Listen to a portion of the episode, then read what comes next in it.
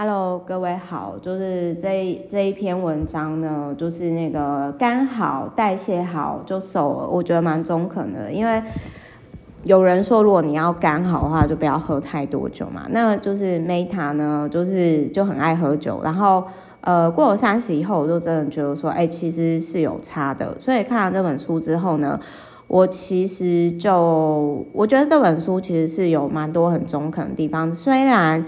他的饮食方式我可能做不到，然后这本书呢，很多都是在分享菜单，可是我觉得他一些生活方式是值得参考的。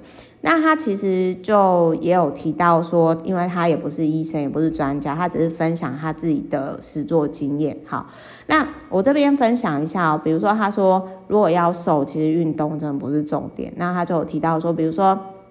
他通常礼拜一呢是走一万步哦，这个我其实蛮有共鸣，因为我现在就是开始认真，就是有了那个小小米手环之后就很爱走路，然后甚至就是不搭 Uber 或小黄，然后都用走路的。然后他晚上会做十分钟的间歇运动，跟睡前五分钟的伸展操。其实我觉得只要有心哦，五分钟伸展你有做就好了。然后再来呢，他礼拜二会。慢跑三十分钟，Meta 现在脚还没好，所以就没办法。但是，然后晚上他就是，反正他早晚都会做运动，然后运动多半都是半个小时到一个小时的有氧，然后或者是走一万步。然后他睡前呢，就是都一定会做伸展操。然后我那个时候就觉得说，那如果以他这个说法，其实我运动量是很够的，然后我也吃很健康，可是为什么我瘦不下来？就是因为爱喝酒嘛，这个就是要。忍就是要忍，然后再来还有就是他有提到说别坐着不动，那这我也很认同，这也是为什么后来我买站立坐的原因。然后他有提到喝水量，除了喝酒之外，喝水量每天至少要喝八杯，八杯如果一杯假设是三百的话，在两两千多两千多部分。然后这个作者他其实就是还有分享那个就是新陈代谢体重的。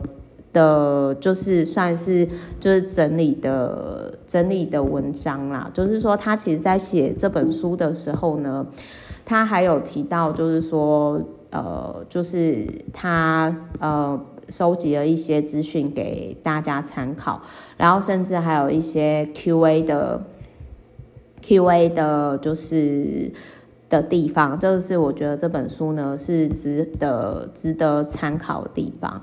那再来就是说，他我觉得这一本书吼有几个，虽然他的食谱我必须要说，就是我觉得没什么值得参考的地方，因为我做不到，做不到我就不想参考。但我必须要说，对我来讲有帮助的是晒太阳的艺术，因为我之前呢，我就看了很多书，就是说，如果你晚上睡不好的时候，其实你白天要晒太阳。可是那就出现问题哦，我要怎么晒？要晒几分钟？那结果这个作者呢，他就有提到说呢，你可以躲在有呃，就是比如说有太阳地方，但是有阴凉处，然后不戴墨镜，然后你可以阅读啊、漫步啊，然后他甚至他有提到说呢，他甚至他有提到说，就是诶。他我我念这一段给各位听啊，就是说，你是否注意到，就是乡下或者是露营的时候，人会随着太阳升起自然醒，这是一种叫做皮质醇觉醒反应的荷尔蒙。那在我们室内呢，通常是五十到八十克勒斯。可是即使是阴天哦，户外的光线还是可能超过室内的两百倍以上，也就是一千克勒斯。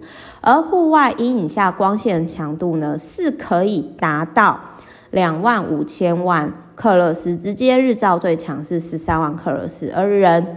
要接收到太阳的讯息呢，是需要十三万。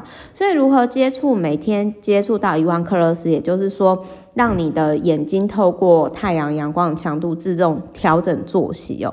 很简单，你只要在日照下，就是结合那个高效，就是我之前讲一天是别人四倍的那个医生所写的书，就是你可能就是大概早上最晚十点，最好是九点半左右最晚，然后你在。户外是，然后阴凉的地方，然后呢，就是大概待个他说半个小时左右，就可以达到就是可以自然透过光照自然调整作息的这个方式。那我觉得这本书是算它的食谱，我觉得很鸟，因为我不爱喝奶奶昔，但是我觉得这这是这本书让我理解到说怎么晒太阳。然后不会晒伤，不会变黑。然后因为 Meta 爱美嘛，然后又可以调整作息。那再来，他还有提到说，哈，就是睡眠不足啊，是肝病的原因。这个我也很认同。包含我以前因为我的颈椎出问题嘛，然后睡觉的地方又太亮嘛，然后还有就是说，因为我长时间呢，就是呃帮忙长照佛事住持阿嬷嘛，所以我一直都没有睡好。好，然后所以我真的也很认同睡好是睡好百病不侵呐、然后再来呢，他有提到说无限吃高丽菜，比如呃无限吃蔬菜，比如说什么竹笋啊、洋葱啊，然后南瓜啊、青椒啊、萝卜啊什么什么这些的。那我觉得这也是值得参考。如果你有段时间你不想吃肉，你只想吃菜也可以。那他还有提到说，哈，我觉得这一本书吼，就是我觉得很实用。还有一个就是，他就有提到说，你的新陈代谢多灵活呢？各位可以来勾选一下，你总共几分？哈，好，他总共十题，我们现在开始测验哈。比如说第一个，我经常嘴馋，想吃肉色食物。我现在因为比较好好生活，常常自吹，就还好。然后再来呢？我一个晚上便可以增加九百公克，也就是重一公斤以上。我有这样的经验，所以我已经有一分了。那如果你没有的话，可以勾不是。第三个，我勤于运动，运动却减不下来，我是我是这个，所以我又第二分了。然后第四个，如果我错过一餐就会感感到急躁或疲累，这个我也还好。然后第五个，我常常半夜睡到一半醒来，我现在还好，我以前会。然后第六个，要是我是要朋友吃法，会胖更快，我是这样没错，所以我三分了。然后第七个，我时常觉得胀气，这我还好。第八个，我早餐需要咖啡提神，我需要。第九个，我常常恍惚或分神。这个还好。第十个，吃糖以后我只想要吃更多糖，这个也还好，我不喜欢吃糖东西。那因为我是四分，那他这里他有提到说，如果你是三分以上的，你的新陈代谢真的就是需要别人拉你一把，那你才能动得起来哦。那所以如果说呢，你可能听完这一本书，然后你就是也觉得你的就是新陈代谢有出问题的话，那这本书或许。不好意思，可以给你一些启发，但我必须要说是呢，就是呃，这本书就是我看完之后我，我我就是会好，我知道肝很重要，我会好好睡觉，我会好好晒太阳，但是我完全不想要按照他的那个做，因为我真的很不喜欢喝奶昔，也就是跟各位分享，不知道大家看法如何？好，我是 Meta，我们下一集见，拜拜。